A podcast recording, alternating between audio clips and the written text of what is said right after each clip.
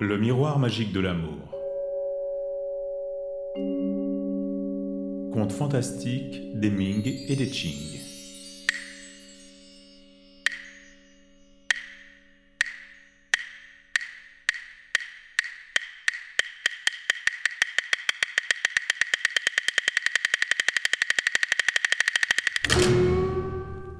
Shujun. L'amour chevaleresque. Sous la dynastie des Tang, qui a régné entre 618 et 907, vivait un jeune lettré de grand talent, Ranier. Reçu au concours impérial, il fut admis au rang de Jinshi au temps du règne de Tianbao. C'était un être taciturne et solitaire. Il ne fréquentait que des gens dont il put considérer que leur talent égalait au moins le sien tout ce dont il avait reçu en partage, c'était la misère, pour l'abriter, un toit et quatre murs nus. Le lettré avait une voisine, courtisane du nom de Liu. Elle vivait des largesses d'un certain général Li.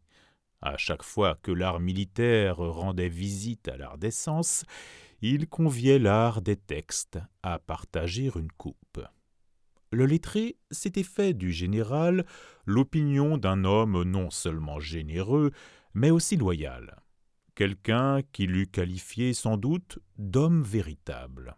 Aussi ne contrevenait-il pas à ses principes en acceptant les invitations qui lui étaient adressées. Deux jours plus tard, Lee invita chez lui le lettré afin de boire ensemble quelques coupes. On en but plusieurs.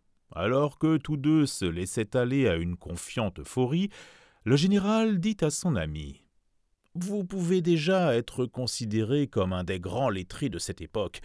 Il ne vous a pas échappé que Dame Liu est à la beauté ce que vous êtes au talent. Vous ferez un couple on ne peut mieux assorti. Je vous l'offre. Sur ces mots, il appela Dame Liu pour le service du vin. Le lettré eut quelque peine à reprendre ses esprits, mais se jugea indigne d'une telle générosité. C'est en partageant le même nectar que les hommes véritables se reconnaissent, lui fut-il répondu.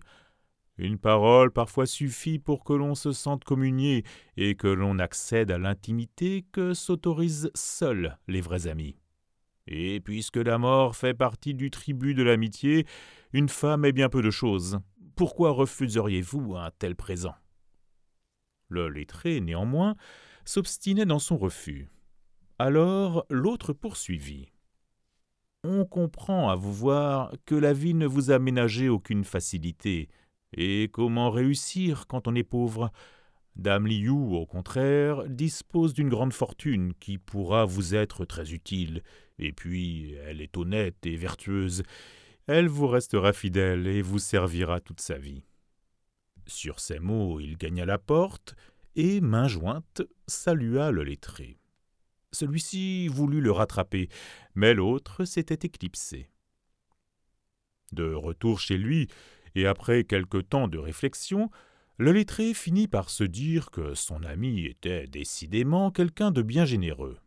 Il se rappela que le général, depuis un an, avait déjà évoqué pareille situation. Il en conclut qu'il ne pouvait pas s'en étonner. Le lettré et la dame Liu vécurent donc ensemble. Il ne fallut pas plus d'un an pour que Rani accédât à la notoriété. Quelques années passèrent. Le gouverneur militaire de Ziqing, Hu Shiyi, après l'accord de la cour, fit attacher le lettré à ses services au titre de secrétaire de son armée. La fortune des armes n'incitait guère à la quiétude et rendait la situation des plus incertaines.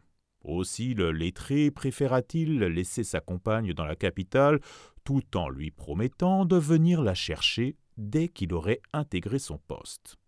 Mais au bout de trois ans, il n'avait toujours pas pu tenir sa promesse. Il réussit néanmoins à lui faire parvenir de l'argent soigneusement enroulé dans de la soie. Il y avait joint un poème. Saul de Jantai. Toi que j'ai connu, si beau et verdoyant, es-tu toujours cette image de la grâce ondoyante? Te ploies-tu toujours, long et souple? La tristesse me gagne. N'est-ce pas une autre main qui vient froisser ton feuillage et cueillir à ton tronc les rameaux neufs? Dame Liu s'affligea à la lecture du poème, puis elle lui fit apporter réponse. Le saule toujours verdit à la saison où tout fleurit, mes branches chaque année servent à tresser les couronnes de l'adieu. Aujourd'hui vient de tomber la première feuille d'automne. Même si ta main me parvenait, aimerait-elle encore se perdre dans ma ramée? Elle ne laissa pas transparaître sa crainte la plus vive. Elle vivait seule et sa beauté n'avait en rien décliné. Elle redoutait la violence des convoitises. Elle se fit nonne, se rasa le crâne, puis elle s'installa dans un temple. Le lettré parvint en vain à regagner la capitale. En dépit de mille recherches, la jeune femme resta introuvable. Il faut dire que les craintes de celle-ci étaient fondées. Sur les entrefaites, un seigneur de guerre barbare, Chachini, l'avait enlevée et en avait fait sa favorite. À Khani, il ne resta que la nostalgie. Un jour, une affaire le conduisit au sud-est de la capitale. Chemin faisant, il croisa une voiture qui cheminait au rythme lent d'un attelage de bœufs. Alors qu'il se trouvait juste à la hauteur de la voiture, une voix soudain lui parvint d'au-delà les rideaux. Ne seriez-vous pas Hanyi de Chingju C'est lui-même, en effet. La lourde étoffe alors fut relevée. C'est moi, Dame Liu, Chachini a fait de moi sa favorite, forcée et contrainte. Je ne parviendrai pas à m'évader de la cage où il me garde à sa disposition. Mais demain, j'emprunterai ce même chemin. Faites que nos routes encore une fois se croisent. C'était une telle émotion que le lettré, le lendemain, refit le chemin de la veille et qu'il croisa un attelage lent de bœufs qui tirait une voiture au rideau d'étoffe lourde. Une petite boîte serrée dans un foulard pourpre lui fut lancée il y trouva des onguents. D'au-delà les rideaux ne lui parvinrent qu'un mot qu'étranglait des pleurs. Adieu. Puis l'équipage s'éloigna. Quelque temps plus tard, le gouverneur passa en revue son armée. Les maisons de vin s'emplirent à la suite d'officiers qui en revenaient. Rani était des invités, mais lui que le chagrin minait faisait triste figure, ce qui ne pouvait échapper à la joyeuse compagnie. Quelqu'un lui en fit la remarque en souriant. Vous nous étonnez, vous qui d'ordinaire êtes un bout en train. Comment se fait-il que vous fassiez si piteuse mine? Alors le lettré se laissa aller à raconter ce qu'il était advenu de la dame Liu. Dans l'assistance se trouvait un jeune officier, aide de camp du général, et passablement échauffé par le double fait de ce qu'il avait bu et de ce qu'il venait d'entendre. Je me suis fixé comme principe d'existence de redresser les torts, s'enflamma-t-il. Faites-moi confiance, je vais vous récupérer votre dame Liu.